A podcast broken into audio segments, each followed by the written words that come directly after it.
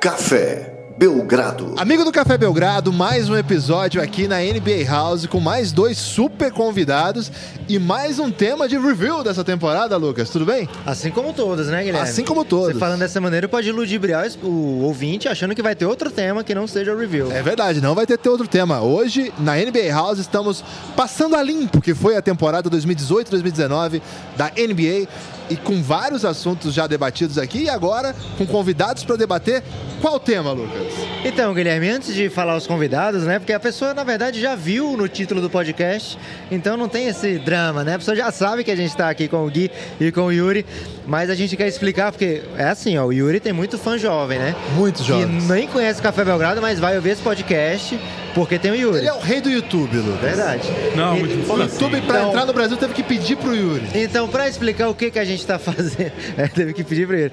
Para explicar o que, que a gente está fazendo é o seguinte: são- a gente vai mostrar, provar, na verdade, por A mais B mais C, que mesmo que se o Golden State ganhar o título dessa temporada, a NBA não tá chata. Isso é intriga das pessoas que, Que gosta de vôlei, Lucas? que não olharam atentamente. Quem gosta de vôlei? Eu ia dizer olhar Tem Pa- quatro pessoas. eu ia dizer palavras menos duras que isso, né? Eu ia dizer que não olharam com atenção para tudo que ocorreu, além especificamente das finais ou dos playoffs.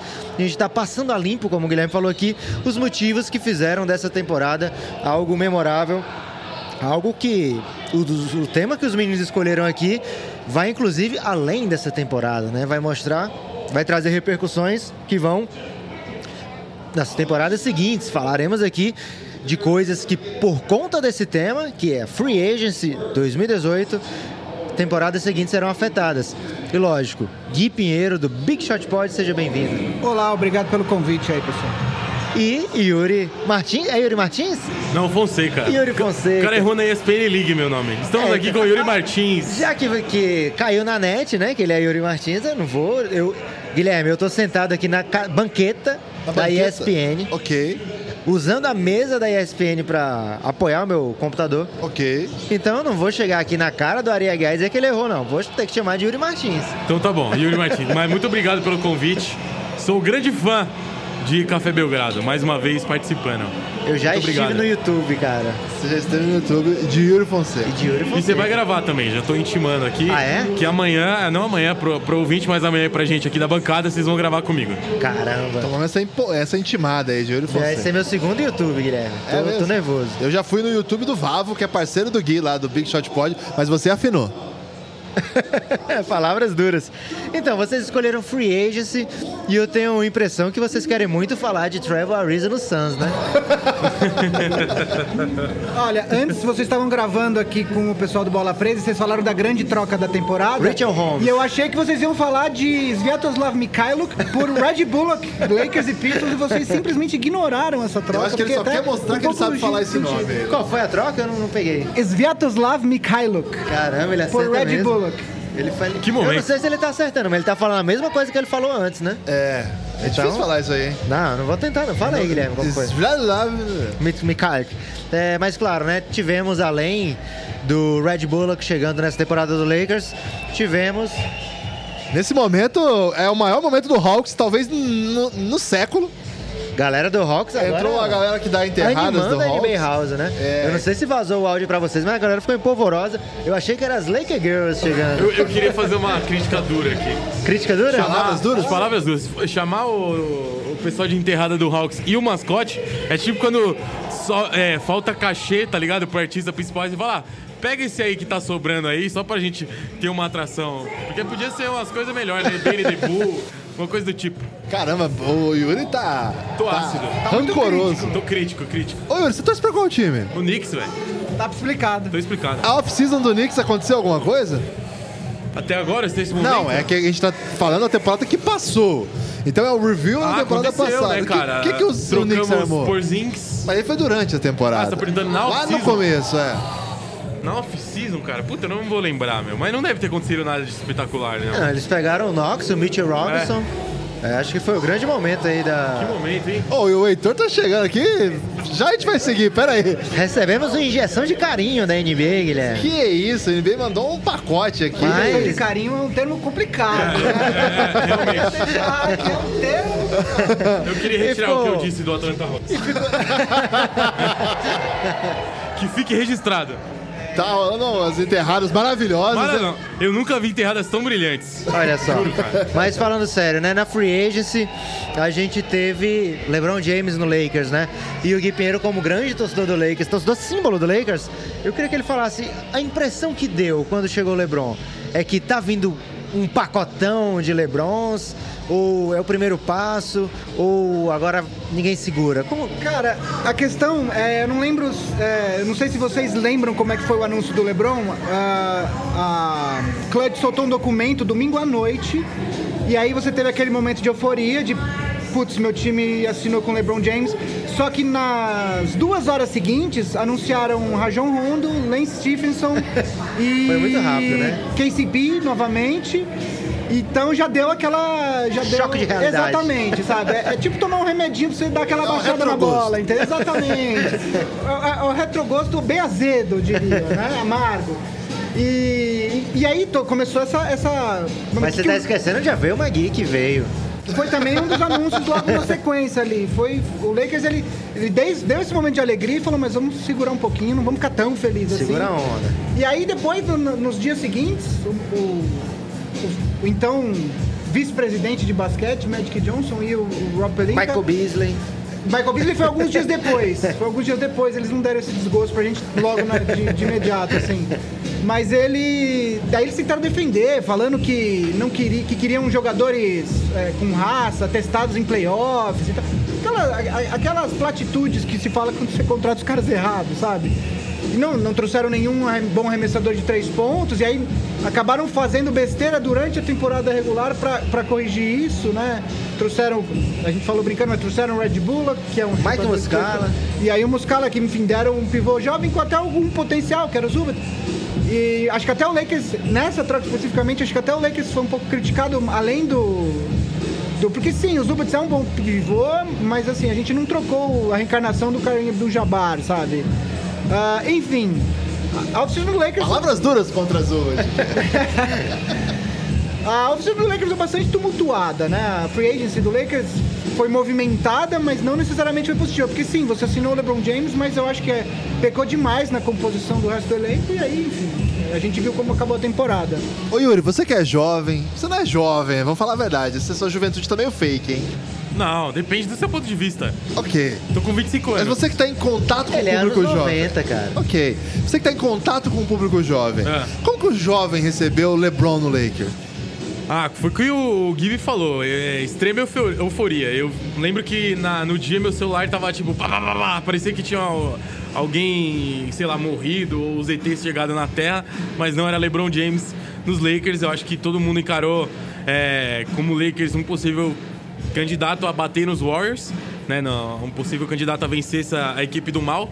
E, Equipe do mal.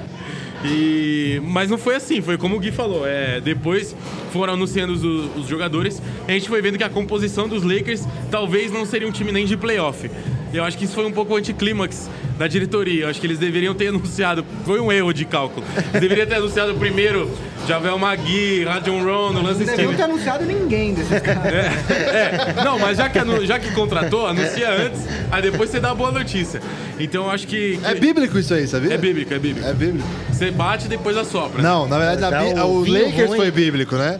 Porque o que, que, o, que, que o- a Bíblia diz? Que você dá primeiro o vinho bom O Yuri que diz, né? Você dá o vinho ruim e, depois. é. Jesus, no caso. Não, mas eu tô falando Yuri. Yuri queria Ah, dar o vinho ruim. Tá contrariando. Jesus. Porque a ideia é você dar o primeiro bom, o vinho, porque tá todo mundo são e pode provar. E depois tá todo mundo bebaço, aí dá qualquer coisa. É, mas Jesus fez igual o Yuri. Não, Jesus transformou água em vinho. Então, aí ficou bom o vinho. Ok. Galera. Que Na momento, verdade, momento bíblico de eu, eu não lembro direito dessa passagem. no Eu posso ter errado Jesus. pra caramba, assim. Galera pirou no vinho Jesus de que Jesus. diga ser o novo técnico do Flamengo. É. JJ. JJ. É isso, mas em resu- em resumo da obra, é... foi extrema euforia, mas depois deu uma, deu uma leve é, brochada. É curioso, né? Quando a gente Termos gravou. sexuais, hein? É, euforia e depois a brochada. Já, já, já tivemos injeção de carinho. Também, também. É, o Lakers teve um bom momento na temporada, né? O LeBron se machuca num momento que o Lakers está batendo o Warriors num jogo de Natal E na quarta posição do Oeste, né? co- É mando de quadra. aquilo, Lucas. Será? Foi. Não sei, Guilherme, eu tenho minhas dúvidas. Acho que as lesões em jogadores chaves realmente afetaram muito a temporada do Lakers. Eu acho, eu concordo, assim, eu sou um cara que eu sou bastante crítico da administração do Lakers. Eu, eu, se, eu, se, eu, se eu pudesse fazer a minha vontade, eu gostaria que a família Buzz vendesse o Lakers. Eu realmente acho que a, a administração do Lakers não é competente. Eu acho que ele- eles herdaram o time, uma família de seis filhos. O fato do pai do, do falecido Dr. Jerry Buzz ter sido um grande dono não significa que. E a gente tem um outro, o próprio exemplo do Knicks, né? Quer dizer, geralmente herdeiros não são tão competentes quanto os pais. É por isso que hierarquia não funciona, né? É, e aí. E aí. Mas ao mesmo tempo eu acho que rolou um. Assim, o Lakers também teve muita coisa que deu errado. A lesão do Lebron. O Lebron nunca teve uma lesão que tirou ele de tantos jogos. Lebron, a lesão de outros jogadores importantes, Lonzo Ball, Ingram, que teve lesão e depois teve a questão do, do coágulo, que até é uma questão um pouco mais séria.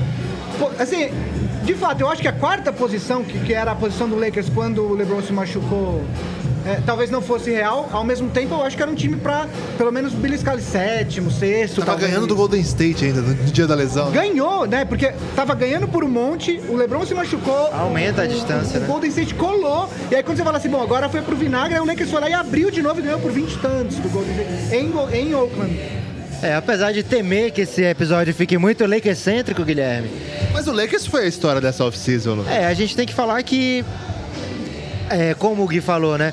O passo do LeBron James chegar e depois uma sequência de jogadores que não condiziam com o basquete que o LeBron jogou nos últimos anos, aliado ao fato de todos esses caras terem contratos de um ano, deixaram meio óbvio, né, que o Lakers não tá jogando para essa temporada 18-19, né? Então, ao passo que coisas acontecem como jogadores trocados baseados nessa temporada, pessoas se demitindo baseados nessa temporada. É, ou seja, um resultado imediatista, talvez o plano não seja esse imediatista, né? É, é, vem, junto com isso vem a pressão de ser um Lakers, né? Se você faz um plano de longo prazo em um time que não tenha não carrega essa bagagem do Lakers, por exemplo, o Philadelphia é uma grande franquia, mas aguentou inúmeros anos com o Rink claramente jogando para perder. No Lakers não tem margem para isso, né? O Lakers tem uma cobrança de ser competitivo sempre. É o time que mais esteve em finais. É um time que raramente não esteve em playoffs. Fora essa seca de seis anos, é um time que tá passa dois anos fora do playoff já é um assunto, né? É, então é um time que tem uma cobrança muito grande em cima dele. E aí você traz o LeBron com esses contratos esquisitos, você projeta não. O ano que o Lakers vai dar o pulo do gato, e aí tem que qualificar esse pulo do gato. Pulo do gato jovem. É um pulo do gato jovem, tá será? um grupo jovem, né? mas tem o LeBron ali, Aí é o pulo do gato é... de meia monarca. idade. Monarca. Monarca. então esse, é esse rei, né? gato que ainda não tá bem definido. É exatamente definir esse gato, né? Que vai dar esse pulo no Lakers. É essa juventude que vai jogar ao lado do LeBron e ser o time a, a competir na NBA.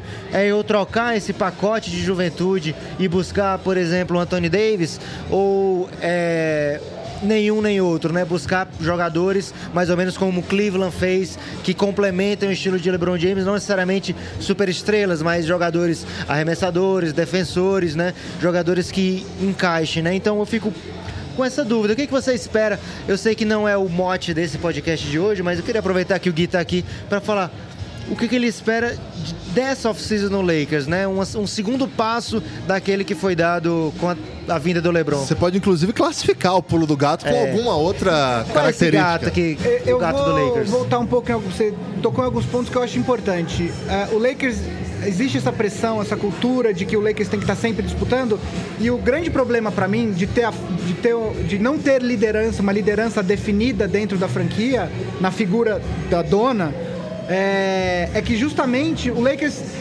tenta fazer tudo ao mesmo tempo. Então, é, du- durante os últimos seis anos que o Lakers enfrentou esses anos de baixa, com a, a aposentadoria do Kobe Bryant, a final da carreira dele e tal, a- o grande discurso era: vamos reconstruir pelo draft. Ah, então daí você começa, o, torcedor começa a se investir emocionalmente nessas escolhas que o time fez, de Angelo Russell, Brandon Ingram, Lonzo Ball e tal. E aí, de repente, no meio de uma temporada, Ginny Buzz tira o irmão, Jim Buzz, demite o Kupchak, que era o, o manager, contrata o Magic Johnson. E na primeira coletiva, o Magic Johnson fala assim: aqui o Lakers tem que ter estrelas. E, e, e é aqui assim, e se, eu não, se eu não tiver duas estrelas daqui X tempo, eu mesmo vou me demitir. E aí você pensa, você se colocando na situação dos jogadores jovens do Lakers, fala assim, bom, ou eu viro uma estrela rápido, e estrelas não são construídas em três temporadas, elas demoram. Nem todo mundo é um LeBron James, é um, possivelmente um Zion Williamson. É, aí o Lakers traz o LeBron James. E aí você tem um conflito dentro da própria franquia, que é a timeline do LeBron James é absolutamente diferente da timeline dos jogadores jovens. O LeBron James não tem mais tempo para esperar que esses jogadores atinjam, se é que eles vão atingir o potencial que supostamente eles têm. Logo, eles Inclusive viram moeda de técnico, troca. né? Técnico muito jovem, Exato. começando. Logo, eles viram moeda de troca, né? E aí, ah, enfim, tá todo mundo a par de tudo que saiu do Lakers na, na- nas próximas né, nos últimos dias aí e tal, de problemas internos, de zona dentro da franquia e tal. O plano do Lakers, obviamente, é tentar assinar com algum free agent. Você curtiu o Magic Top. Johnson se demitir? Cara, curti, assim. Eu curti bastante. Eu fiquei. Não, assim. Eu sei separar o que é o jogador do, do executivo. Como jogador, ele é o meu preferido até hoje. Eu sou torcedor do Lakers por causa dele. Mas como executivo, ele, ele nunca tinha dado é, demonstração antes mesmo de ser executivo de basquete que ele era competente para isso. Ele foi contratado simplesmente porque é o Magic Johnson. Ah, enfim, ao, ao, ao, ao próximo off-season do Lakers, o plano Você é assinar- acredita que o LeBron foi pro Lakers por causa do Magic Johnson? Eu acho que ajudou. Eu acho que ajudou. Eu- acho que ele. Eu acho que foi uma conjunção de fatores. Ele via no Lakers um time com cap space, jogadores jovens com algum potencial. Eu ainda acredito no potencial de alguns desses jogadores. Talvez eles não atinjam esse potencial no Lakers. A gente está vendo o que aconteceu com o D'Angelo Russell, por exemplo. É, eu acho que ele tinha, tinha cap, quer dizer, tinha cap para ele para mais um. E estava em Los Angeles, onde estão os negócios dele. Então acho que foi uma e o Magic Johnson foi lá o cara que foi lá fechar. Acho que foi uma conjunção de fatores. De qualquer forma, eu não colocaria o Lakers como favorito para assinar com nenhum dos free agents considerados top nessa off-season. Embora eu tenha acabado de sair um tweet, até mostrei pro Guilherme que o Rick Butcher, que é um, um jornalista americano, Sim. muitas pessoas, enfim, não. Ele até é um pouco sensacionalista às vezes, mas ele disse que o Kyrie Irving é, delimitou as escolhas dele entre Brooklyn Nets e Lakers. Se é verdade, eu não sei. Mas, enfim, eu não, não sou um cara muito animado com as perspectivas do Lakers enquanto estiver na mão da família Buzz, ou pelo menos enquanto a família Buzz não dá um jeito na bagunça. Até falei com o Gui outro dia no Twitter que é, o termo bad preventiva foi um termo que me faltou. Um dia conversando com um amigo meu, falando sobre a, a, a, a próxima temporada do Lakers, era esse termo que eu queria. Eu já tô na bad preventiva. Caramba, velho. Acho que é o primeiro torcedor do Lakers que chega aqui, O Gui é, é bom nesse Não, mas negócio assim, de que- analisar o Lakers. Assim. Mas no- que tem essa, essa visão que não vai dar certo, né? Normalmente o torcedor do Lakers era, é meio. É, realidade Tá uma merda, mas vai dar certo. Eu acho que vai trazer alguém, né? No- no- nos Estados Unidos tem o termo né, do excepcionalismo do torcedor do Lakers. Né? Eu sou absoluto. Existe mesmo. O torcedor do Lakers acha que aqui é. Sabe aquela história do aqui é Flamengo? Sabe assim? tipo, o Lakers é meio assim, sabe? Aqui é Lakers, a gente vai assinar com alguém e vai dar jeito. Agora, Yuri, no, na off-season tinha um debate muito claro, assim, de que o Lakers conseguiria o LeBron e ou o Kawhi, ou o Paul George. Outros nomes sugeriram, mas esses acho que foram os, os dois mais duros, assim. O Kawhi viria por troca, né? Viria pro troca, o, o Popovich não topou. O Paul George surpreendeu a todos quando fechou com o OKC. É, Sem dar nem meeting pra ninguém, né? Pra ninguém. É o lugar que eu quero ficar e se provou um- uma decisão. Poxa, jogou. muito boa, jogou foi o pra terceiro, o terceiro mais votado para MVP. melhor É, um, do- um dos mais votados para MVP. Dessas decisões todas aí, qual que te surpreendeu mais? Que sur- é, não sei se surpreendeu, mas é, eu acho que foi uma decisão muito errada da, da família Buzz do- por parte dos Lakers, porque como o Gui bem destacou, o LeBron James ele não tem um teto pra trabalhar com jovens. Foi assim toda a sua carreira. Mesmo quando ele era jovem, ele não conseguia trabalhar com. Ele odeia jovens? Eu acho que ele odeia jovens. Eu acho Ele que tá ele errado em odiar jovens? não tá errado. Tá Mas errado. os jovens Tá são, seu- errado, são velho. seus É que Eu acho que consumidores. ele tá errado, porque ele é o LeBron James, né, cara? Quem dá Então- like é jovem, velho. Ah, tudo bem. Idoso não dá like, velho. Dá, Idoso não meu, curte. Meu sogro dá, cara. Meu sogro dá like, velho. Mas aí é super idoso. Super idoso dá like. Mas é, falando de LeBron James, ele é um cara que não tem um teto pra trabalhar com jovens e foi assim toda a sua carreira. Eu acho que o, o Lakers ele errou na. Talvez na gestão de planejamento. Foi na, na gestão de anunciar o LeBron James, na questão do vinho, e também no planejamento. A questão do vinho, né? Porque se chegar- você, se você observa, ao- o, o LeBron James, ele, ele. Você meio que tem que vender a alma da, da franquia pro LeBron. Foi assim na primeira passagem em Cleveland, quando ele saiu, o Cleveland ficou totalmente arrasado. Mas ali não foi Era- culpa dele. Não, não foi culpa dele, mas é, foi a primeira saída. Da- depois da saída de Miami foi assim.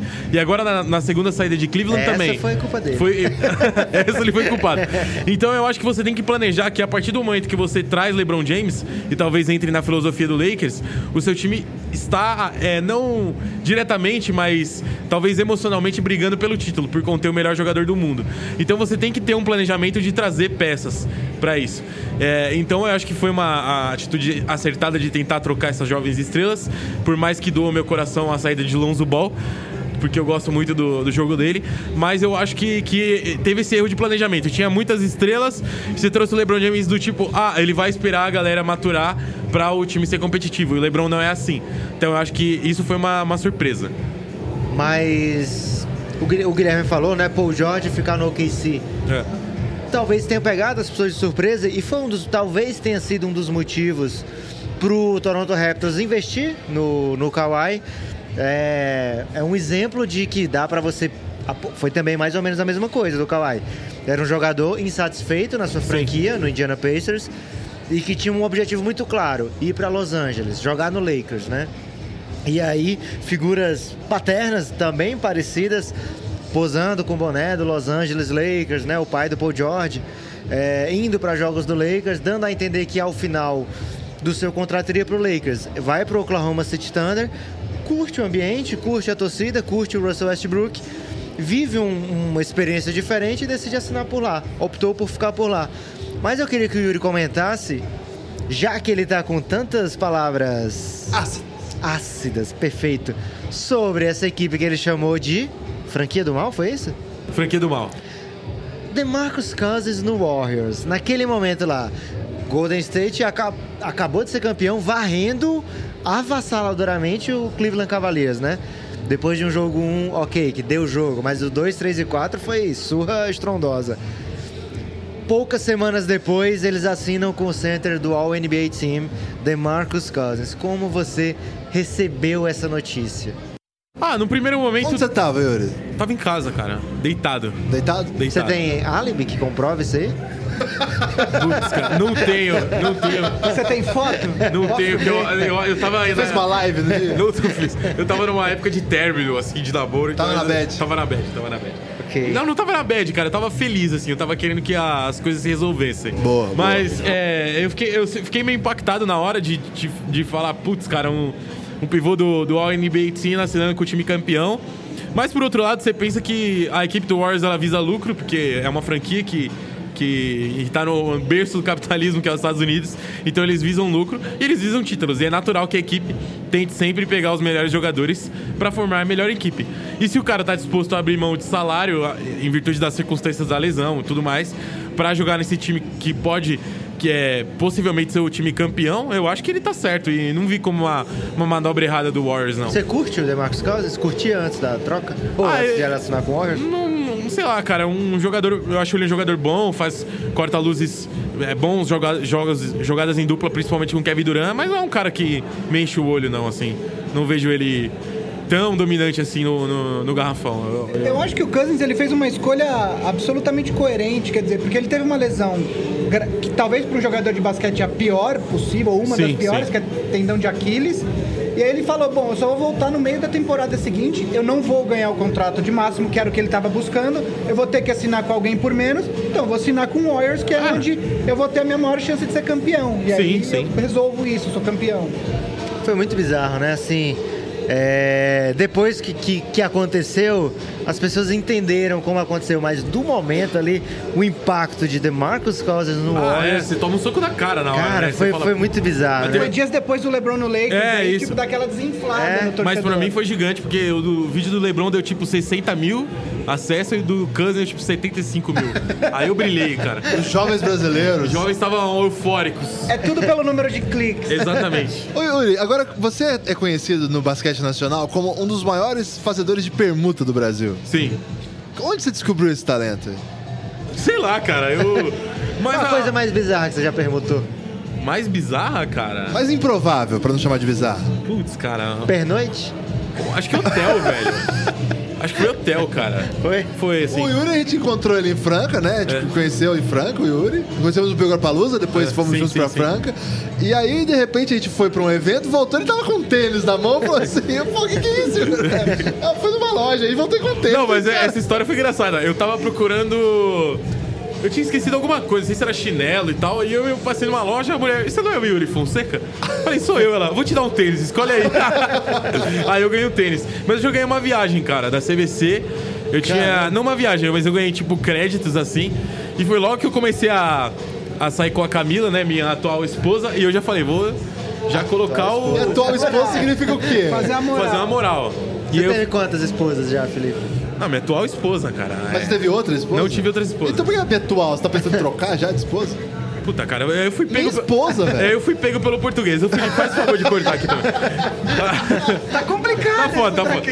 A, a minha esposa, então, aí eu falei, vou fazer uma moral, já vou colocar o menino na mesa, né? Já dá aquela batida. Aí eu falei assim: Ó, você não sabe, você quer viajar pra Campos do Jordão? Ela, quer, quero. Quantos eu, meses de relacionamento ali?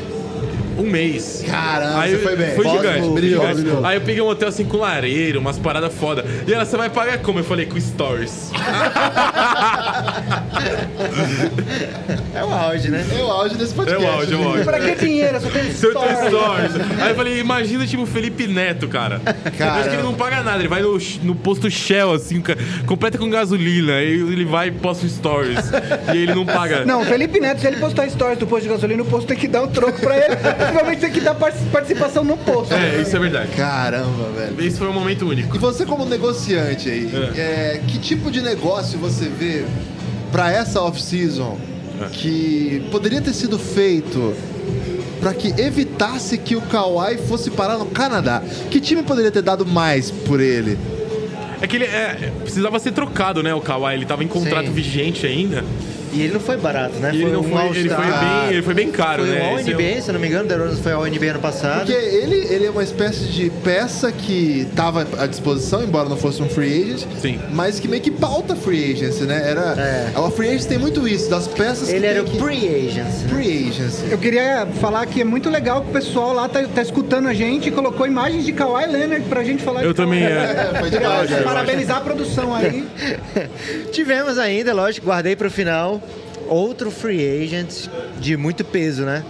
E eu acho que ele pautou a vida da gente aqui. A gente falou muito desse rapaz, a gente acompanhou Que? a carreira, dá pra dizer, inteira dele.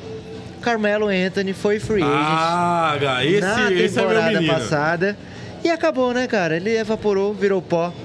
que falar, né? Felipe, que o Felipe Ferraz está ouvindo aqui, ele ficou empolgadíssimo com o Carmelo no Houston Rockets. É, Eu aconteceu isso esse ano, cara. Eu fiz um dossiê da carreira do Carmelo. Aparentemente, fazem 15 anos que aconteceu isso, mas foi nessa temporada. Incrível, né? Sim, sim, incrível. Eu acho que todo mundo esperava uma redenção do Carmelo, assinando pelo mínimo, talvez entendendo a sua função hoje na NBA, que é um. Vindo do banco. vindo do banco, um Vai outro, ser um scorer, vai um ajudar. outro Carmelo, né, cara? Então. é, tinha tido brigas passadas com o técnico Mike D'Antoni, mas não, não conseguiu render. E você sabe que ele é meu jogador preferido da NBA, né? Ah, é? É. O nosso, E- o nosso. O quê? O nosso. Nossa, Felipe obrigado, Ferraz, Felipe. a- assumindo o microfone, ele vai falar o que ele pensou quando o Houston assinou com o Carmelo. Eu achava que o Carmelo ia ajudar o, o Harden nessa missão difícil do título. Tinha certeza que o Caneco ia vir pro nosso Houston. Era o que faltava. Era o que faltava. Gatilho ia ser. Eu também Mas achei, aí cara. não deu, não. Vocês Eu chegaram caí- muito perto ano passado, Caí né? no conto do vigário. Eu também. Todos nós. Um grande momento aí da depressão coletiva. É, o Felipe é o responsável por esse esse som, esse- essas vozes chegar ao seu ouvido. Se você está ouvindo aí todo esse podcast, todos esses podcasts, né? Porque o Felipe conseguiu botá-lo no ar. Ah, o risco ele não conseguia ainda. isso quer dizer. É, já estamos nos momentos finais da NBA House, as pessoas estão Desligaram o saindo. som, cara. Desligaram o som. Não, foi, foi porque o Felipe falou. Aí o pessoal baixou Ah. tudo, porque quando ele fala, a gente tem que Demoraram parar três horas, ouvir. né, pra baixar? É, e já estamos aqui mesmo, fechando a NBA House e em alto nível, né? Então eu vou pedir pro Gui fazer uma grande, uma grande destaque final, trazendo aí a sua análise do que foi essa temporada da NBA. O que você falaria, assim, do review que precisa ser dito e a gente não falou nesse podcast? Olha, não sei se a gente. Vocês já estão gravando aqui às mais ou menos 17 horas, então possivelmente vocês já devem ter falado de tudo. Eu queria dizer, é, a gente estava falando, o Lucas acabou de falar que parece que faz 15 anos que o Carmelo Anthony assinou com o Rockets e de fato essa temporada aconteceu tanta coisa que Verdade. parece que tem três anos cada uma, né? Foi muito longa. É, eu acredito que. Essa, mas foi uma temporada legal. Acho que os playoffs, principalmente do leste, foram bastante divertidos. É, eu acho que, de certa forma, a gente está vendo. Não sei se um renascimento, mas os times do leste vindo, se organizando. O, o próprio Toronto, o próprio Philadelphia, acho que caiu. Caiu, mas caiu de pé pro, pro, pro, pro Toronto e eu acredito que deve manter o Jimmy Butler. Enfim, não sei como o time vai ser, mas de qualquer maneira o Philadelphia tem opções. Sim. O Celtics ainda tem alguns ativos aí pra mexer. Tal, Tem que dar os pulos sair- deles. É, e tal. Enfim, eu acho que o- eu acho que foi uma temporada onde o, talvez o, o equilíbrio da- da- da- entre as duas conferências esteja esteja sendo restabelecido devagar ainda. O Oeste ainda é mais forte, claro. Mas o Milwaukee com o Yannis vai, vai ser forte durante muitos anos. Tem alguns jogadores aí que podem que, pode, que eles podem perder Mas Middleton, podem vir é, outros querer podem jogar vir com Yannis, outros, né? exato. Então, tudo indica que nos próximos anos as conferências vão, vão ser mais equilibradas. E, e aí, só para deixar, eu queria fazer um convite para vocês, que é um convite para vocês me convidarem para participar do Elástico Mental. Opa, garoto! Porque eu sou produtor de cinema, né? É um, um Caramba. podcast, eu, eu sou produtor de cinema, um Você podcast para falar você já tinha me de, dito isso, velho. de cultura pop. Não, eu sabia que ele era cineasta, não produtor Sim, eu sou de formado em cinema. cinema, que dentro do cinema eu sou produtor, mas É, isso eu não sabia. cultura pop é um negócio que me interessa muito, É então eu mesmo? já faço esse convite para vocês me convidarem para o Elástico Caramba, Mental. já o melhor convidado. momento do Elástico Mental até É hoje. o auge do O elástico. próprio convite foi o Elástico Mental. Foi o elástico, tô bem elástico aqui, velho. Yuri, brigadão, Você cara. tem destaque final também, velho. Mas vai devagar, hein? Não, não, tô, tô tranquilo, Aqui é cara. NBA, sem velho. botar nada na Você tem noção que você tá na NBA? Tenho noção, Aqui cara. é NBA. Esse Ah, território cara. aqui É. não é território nacional, é NBA. É NBA? Eu tô NBA. no território do Trump, Não, do Adam Silver. do Adam Silver, entendi. Isso. Não, mas é... NBA. Tudo bem, tô, tô calmo, cara. É, agradecer mais uma vez o convite. Como eu sempre posto lá no Twitter, no... Todas as redes sociais, sou um grande fã do Café Belgrado. Sempre tô escutando, principalmente lavando a louça e passeando com o Eugênio. Então, Quando eu não tenho nada pra fazer, eu boto o áudio que o Yuri mandou pra gente, ele falando café, Belgrado. É demais aquele áudio. Fala aí, Yuri, como é que você fala? Café Belgrado. Eu acho que é um bom jeito de encerrar a participação. Eu- Lucas, seu destaque final. Meu destaque final é o seguinte: obrigado a quem abriu as portas aí, inusitadamente pra gente estar aqui. É, foi um prazer trazer convidados dessa estirpe pra Estirpe é bom, conversar sobre NBA na casa de Adam Silver, né? Na casa de Adam Silver. É, com presença de Lake Girls, Laker Girls, Harry the Hawk. Harry the Hawk. Hoje os Laker Girls não estavam aqui. Elas estavam, mano. Tem Ah, algum momento perdi, que perdi. vocês estavam gravando, elas estavam dançando ali. É, Harry the Hawk? Então, Guilherme, sério mesmo, dizer que é um prazer continuar esse projeto do Café Belgrado e que não parem os eventos por aí, né? Tem gente cobrando a gente em várias, em várias regiões do país. É, o Belgrapalooza 2 vem aí. Esse aqui não foi o Belgrapalooza 2, né? Esse foi o Belgradão um in the e-mail, House. e-mail, um e-mail. Um e-mail, é. Quando vai rolar o Bel... É, então, Belgrado 2? precisamos de patrocínios. Já porque tá ficando caro esses eventos. É, e quando fala patrocínio, não é nem dinheiro pra gente, é só pra gente poder chegar nos Não, cantos. exatamente. É. Permutinha aí do Yuri. Aí, ó, você tem que perguntar. Vamos- Eu quero começar a ganhar dinheiro igual vocês no Apoia-se e aí você, eu ajudo vocês a perguntar. É muito fácil, é só apoia-se, aí você faz o seu. Eu e as fiz, mas não, amam. não pago. Caramba, Eu tô sentido. Palavras duras. Mas agradecer a todo mundo que ajudou a gente aqui. Felipe Ferraz, todos os convidados que já estiveram aqui. A primeira dama hitmaker, Débora também, deu uma força monstra. As nossas esposas já nos abandonaram, hein, Lucas? Não tô vendo o Com raio razão, dessa. né, Guilherme? Quatro Suas horas de esposas evento. atuais. Cara, se complicou, agora ele quer complicar todo É mundo. lógico, né? é lógico. Mas valeu pra todo mundo que acompanhou essa jornada aí. Foi muito legal mesmo. E a gente volta aí a qualquer momento ao seu ouvido.